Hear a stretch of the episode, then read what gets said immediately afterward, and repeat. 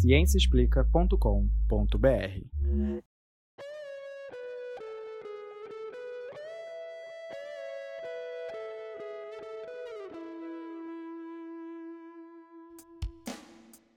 Este é o Microbiando, o podcast que traz novidades do mundo da microbiologia e imunologia para você. Olá pessoal, bem-vindos ao podcast Microbiando. E esse é o nono episódio da terceira temporada do Microbiando, gravado em 11 de setembro de 2020. E como vocês podem perceber pelo nosso áudio, nós continuamos em isolamento social, em distanciamento social, né, pessoal? Nós somos microbiologistas e responsáveis, diferente do que a gente está vendo por aí, né? As pessoas já começam a sair, se aglomerar. Então, se você pode ficar em casa e se isolar, faça isso, que é a melhor coisa que você pode fazer no momento. Nós estivemos afastados das gravações do podcast por algum tempo, então esse é o retorno da terceira temporada. Isso aconteceu pelas dificuldades, a própria dificuldade de gravar à distância, mas agora nós voltamos com um novo formato do podcast, um formato mais enxuto. Vamos ver o que vocês acham. Vou esperar o feedback de vocês, tá? Hoje eu estou aqui com acompanhado da professora Juliana Cortines, do Departamento de Virologia, lá da UFRJ.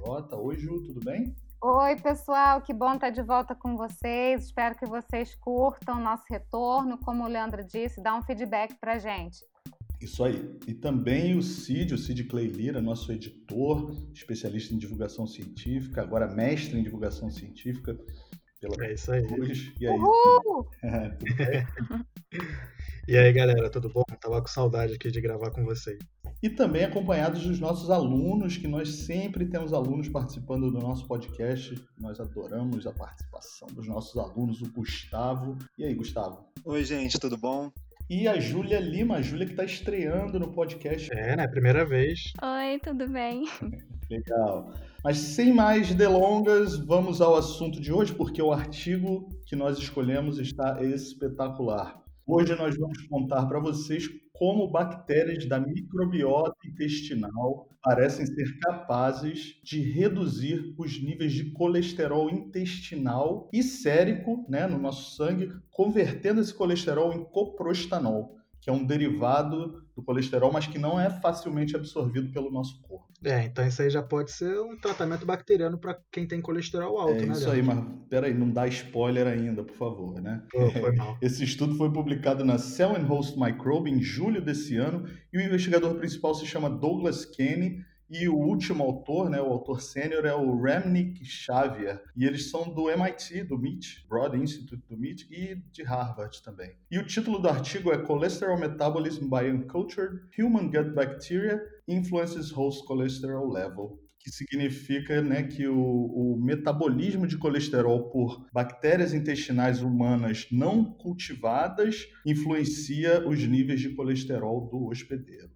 E o colesterol é um componente essencial para a estrutura e função celular. Todas as nossas células possuem colesterol na membrana. É isso aí. E tem outras funções benéficas também, como por exemplo, é o precursor de hormônios, de vitamina D, de sais biliares. Todas essas moléculas que são importantes para o nosso corpo. Mas o colesterol tem uma reputação ruim, porque quando você escuta a palavra colesterol, você já vai associar alguma doença, tipo um risco de infarto, alguma coisa assim. Mas apesar disso tudo, ele é essencial à nossa vida. É isso aí. E à nossa saúde. É verdade, Ju. Os problemas acontecem quando o colesterol está em excesso, que é a chamada hipercolesterolemia. Palavrão, é? Palavrão, pois é. Esse excesso de colesterol, aí isso acaba causando diversas doenças, né, como principalmente doenças cardiovasculares. E o uso de medicação e o controle da dieta são as melhores ferramentas que nós temos disponíveis hoje em dia para corrigir essa, essa condição aí do, da hipercolesterolemia, esse palavrão, e prevenir o agravamento. Mas esse tratamento, né, o controle da dieta, nem sempre é perfeito. Então, toda ajuda é bem-vinda. E é aí que entra esse trabalho de hoje, que nós vamos apresentar. É, porque esse trabalho, esse estudo, mostrou que bactérias que vivem no nosso intestino, a famosa microbiota intestinal, podem nos ajudar com o problema do colesterol alto. Olha aí, né? Você sabe que a microbiota é, tem várias funções no nosso corpo, né, pessoal? Vocês já ouviram, já me ouviram falar disso antes. É, tem vários episódios nossos aí falando, né? Sobre a microbiota. É. E cada dia eu sou mais fã, assim, se eu não, se os vírus não fossem muito mais legais do que todos os outros assuntos da ciência, eu trabalharia, trabalharia com microbiota. Pois é. Porque está envolvido com tudo, né, Leandro? E a microbiota está associada à produção de justamente ácidos graxos de cadeia curta, né? Então tem assim é, uma relação íntima com o metabolismo de lipídios e tal. Né? É verdade, é verdade.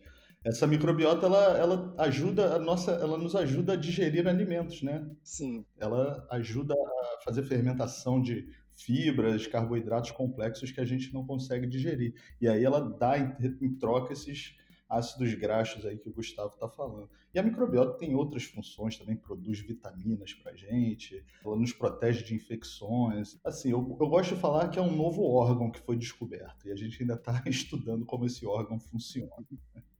E já existem trabalhos associando a microbiota intestinal com os níveis de colesterol circulando no sangue. Mas ninguém conhece muito bem o mecanismo bioquímico por trás disso. Pois é, mas a gente já tem pistas que as bactérias conseguem degradar o colesterol desde a década de 70. Existem trabalhos que descrevem que as bactérias que transformam o colesterol em coprostanol foram descritos em 1973. Essas bactérias foram isoladas de ratos, macacos, coelhos e até humanos mas elas nunca tinham sido sequenciadas. É, e agora que não pode mais ser sequenciada, né? Porque essas culturas tão antigas provavelmente já se perderam. Pois é, os autores, na verdade, procuraram essas amostras e eles não encontraram. Justamente, eles querem contribuir agora, né? Resgatar essa informação, descobrir é, como a microbiota afeta nossos níveis de colesterol e a participação dessas bactérias nessa história toda, né? E aí, para isso, eles usaram informações obtidas a partir de abordagens de metagenômica e metabolômica, para investigar os mecanismos envolvidos na conversão bacteriana do colesterol em coprostanol. E esse coprostanol, como o Leandro disse, né, é uma molécula bem mais difícil de ser absorvida pelo nosso corpo do que o colesterol. Até o próprio nome, né, copro ali, ele normalmente é eliminado pelas fezes. Então seria uma grande vantagem se bactérias do intestino pudessem fazer essa transformação para eventualmente serem utilizadas né, como probióticos numa redução do quadro de hipercolesterolemia. Perfeito, você já está dando spoiler já, tudo bem. Mas o objetivo foi esse mesmo, era procurar bactérias que transformam colesterol pra, em coprostanol. É, e é interessante que no início do trabalho eles basicamente usaram dados públicos, né, dados de metagenômica, de amostras fecais que estão depositados em bancos de, de dados. Né. É, isso possibilitou a identificação de cepas que expressam genes para a conversão de colesterol em coprostanol. É impressionante a, a, quantidade de análise de bioinformática que eles fizeram com esses dados de metagenômica e metabolômica. E o mais legal é que isso foi um trabalho de data mining, de mineração de dados, né? Não é como se eles, no início, eles não fizeram no laboratório deles essa metagenômica e metabolômica. Eles foram buscar em bancos de dados que já estão disponíveis aí para quem quiser. Então, se você é um pesquisador que sabe né, usar essas ferramentas de bioinformática, você pode acessar esses bancos de dados e buscar a resposta para alguma pergunta biológica relevante que você tem. A deles era sobre o colesterol. Então, eles foram lá e mineraram, né, né cataram né, no meio dessas informações todas de metagenômica e metabolômica, e foi assim que eles começaram o trabalho. Ju. É, isso, isso é muito legal, né? Eu queria reforçar isso que você falou, Leandro, porque a gente tem muito dado disponível por aí. Eu acho que a gente tem que se treinar mesmo a buscar coisas que já estejam publicadas que podem ajudar a nossa pesquisa e o avanço da ciência como um todo, né? E no contexto que a gente está de pandemia, né, poder fazer um trabalho Isso. desses de maneira remota, mas também de maneira robusta, é bastante interessante. Pois é, é ótimo mesmo. É verdade. Mas mesmo com, com esse trabalho todo, eles ainda terminaram com uma quantidade enorme de proteínas nas mãos, que não foi suficiente para identificar os genes na microbiota que transformavam o colesterol em coprostanol. Pois é, mas eles começaram com 6 milhões de genes, né? Caramba. É um número absurdo. Mas eles, fazendo esse trabalho aí de bioinformática e de data mining, eles conseguiram diminuir para um milhão de suspeitos, né? Mas ainda assim é muita coisa. Então, o que fazer para diminuir esse número? Pois é, é, eles tiveram uma estratégia bacana. Eles buscaram bactérias que já haviam sido relatadas anteriormente, naqueles trabalhos lá de 1970, e que possuíam né, enzimas que metabolizavam o colesterol, como, por exemplo, a Eubacterium coprostanogene. Ih, gente, pera. Eubacterium coprostanoligenes. Ok. E as outras, bacterio, bacteroides dorei, lactobacillus espécie e a bifidobacterium espécie. E testaram essas, essas bactérias. Dentre elas todas, só a, obviamente, a com o nome mais complicado, Eubacterium coprostanoligenes, transformou o colesterol em coprostanol. As demais não funcionaram. Isso provavelmente porque era uma adaptação específica das cepas lá da década de 70, que não é uma coisa da espécie. Pois é, né? Pois é. Esses bacteróides, os lactobacilos ou bifidobacterium, que eles tinham sido identificados na década de 70, provavelmente eram muito particulares e tinham aquele gene de metabolismo do colesterol, mas aí as cepas novas que eles isolaram, eles já não encontraram mais nada. Então, essas cepas da década de 70 já era, foram perdidas, né? Sim, sim, aí só isolando novas cepas, né, que é o que eles vão tentar fazer. Mas para sorte deles, o Eubacterium coprostanoligenes funcionou. Então, eles rapidamente sequenciaram o genoma dessa bactéria e compararam com os dados de metagenômica. Aqueles primeiros que a gente falou lá no início. Então, comparando os genes do Eubacterium com os genes que eles separaram no início... Aquele um milhão de genes que sobraram, né? É, isso aí. Isso, isso, é. Aí ele conseguiu diminuir de 1 milhão para 328 genes. Nossa, bem mais fácil, né? É, mas ainda assim é muita coisa. 328 genes ainda não dá para apontar aí quem é o responsável pela conversão do colesterol em coprostanol. Então o que eles fizeram? Eles pegaram esse isolado, o Eubacterium coprostanoligenes, né? E testaram a conversão do coprostanol in vitro, dentro em tubos de ensaio lá no laboratório. E aí eles fizeram algumas descobertas sobre como essa bactéria transforma o colesterol. E eles descobriram, por exemplo, que o oxigênio ele é dispensável para essa conversão. Então, mesmo na ausência de oxigênio em anaerobiose, isso, essa conversão acontece. Mas o NADP né, a nicotinamida adenina dinucleotídeo de fosfato, é essencial para transformar o colesterol em colestenona que é o primeiro passo da transformação do colesterol em coprostanol. É, e para a gente lembrar, o NADP+, ele é um aceptor de elétrons né, que participa de diversas reações metabólicas nas células. Bom, é isso. E com essa informação, eles conseguiram diminuir ainda mais o número de genes suspeitos. Pois é, eles diminuíram para 4 genes, né? Impressionante, de 6 milhões para 4. Praticamente só com bioinformática e dedução lógica. É isso aí.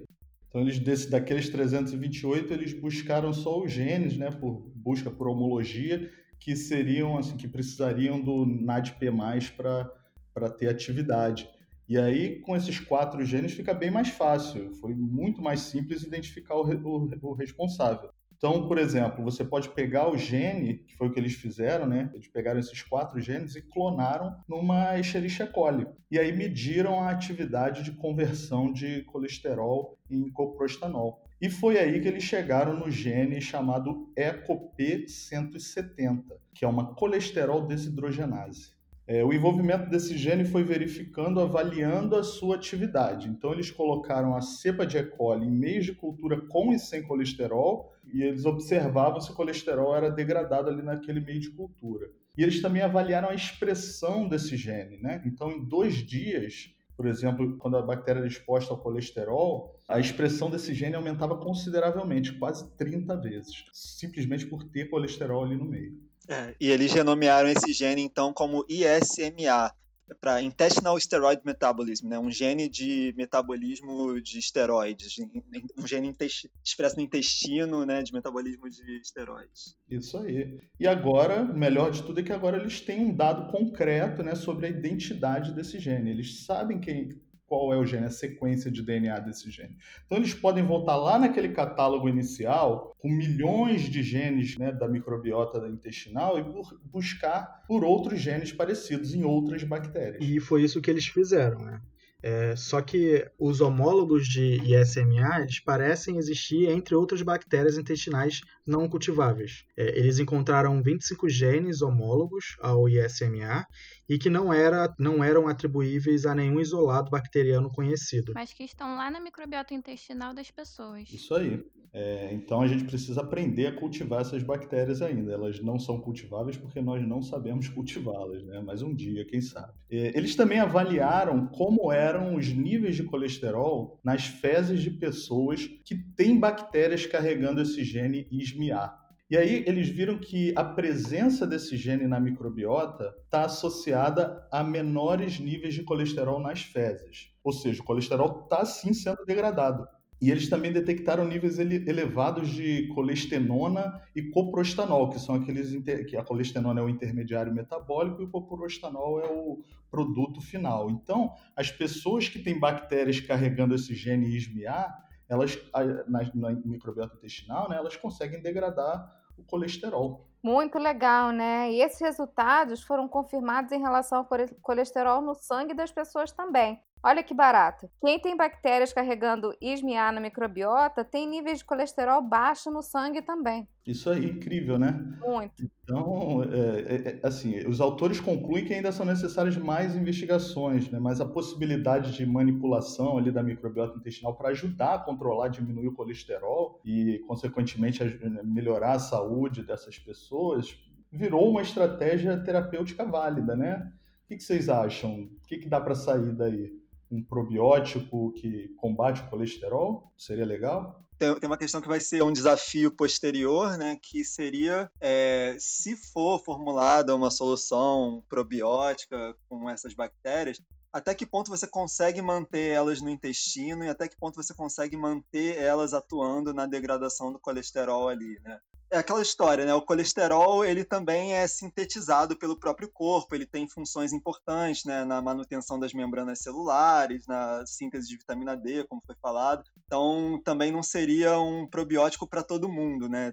Tinha que ser um uso bem direcionado mesmo. Eu acho que botando um, um, uma coisa a mais aí, uma camada a mais. Eu ando muito interessada em compreender como a nutrição afeta a gente como um todo, né?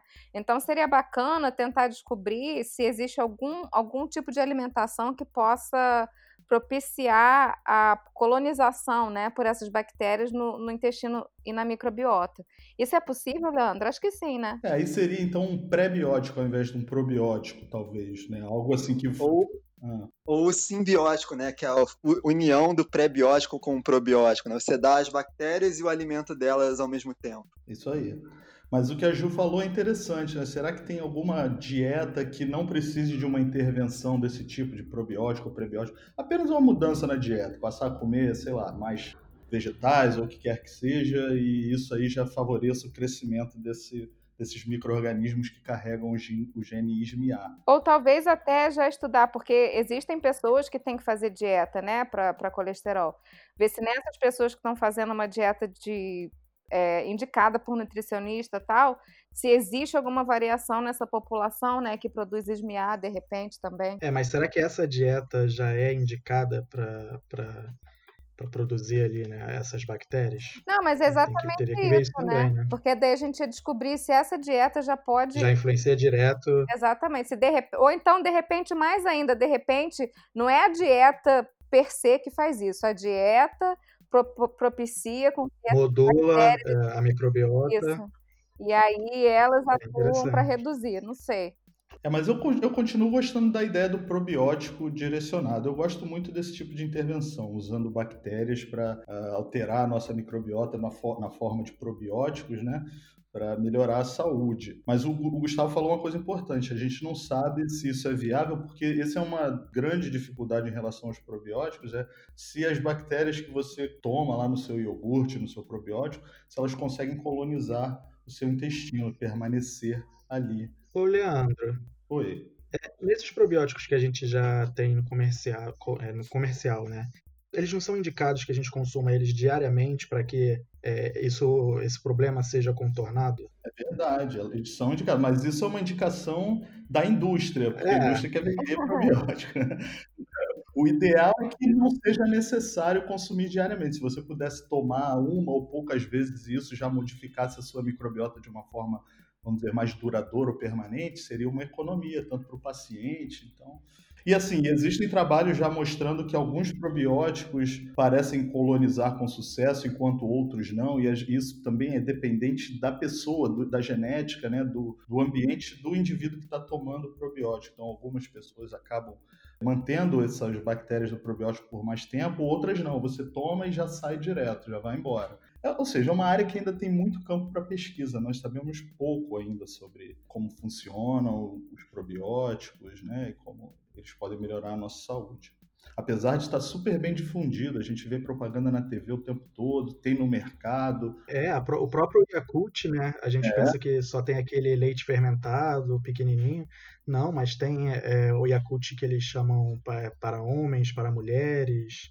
É, mas aí já é o que a gente falou, né? já entra muito nessa questão comercial. Pois é. Mas se a gente for olhar a questão mercadológica mesmo, né? Existem grandes variedades.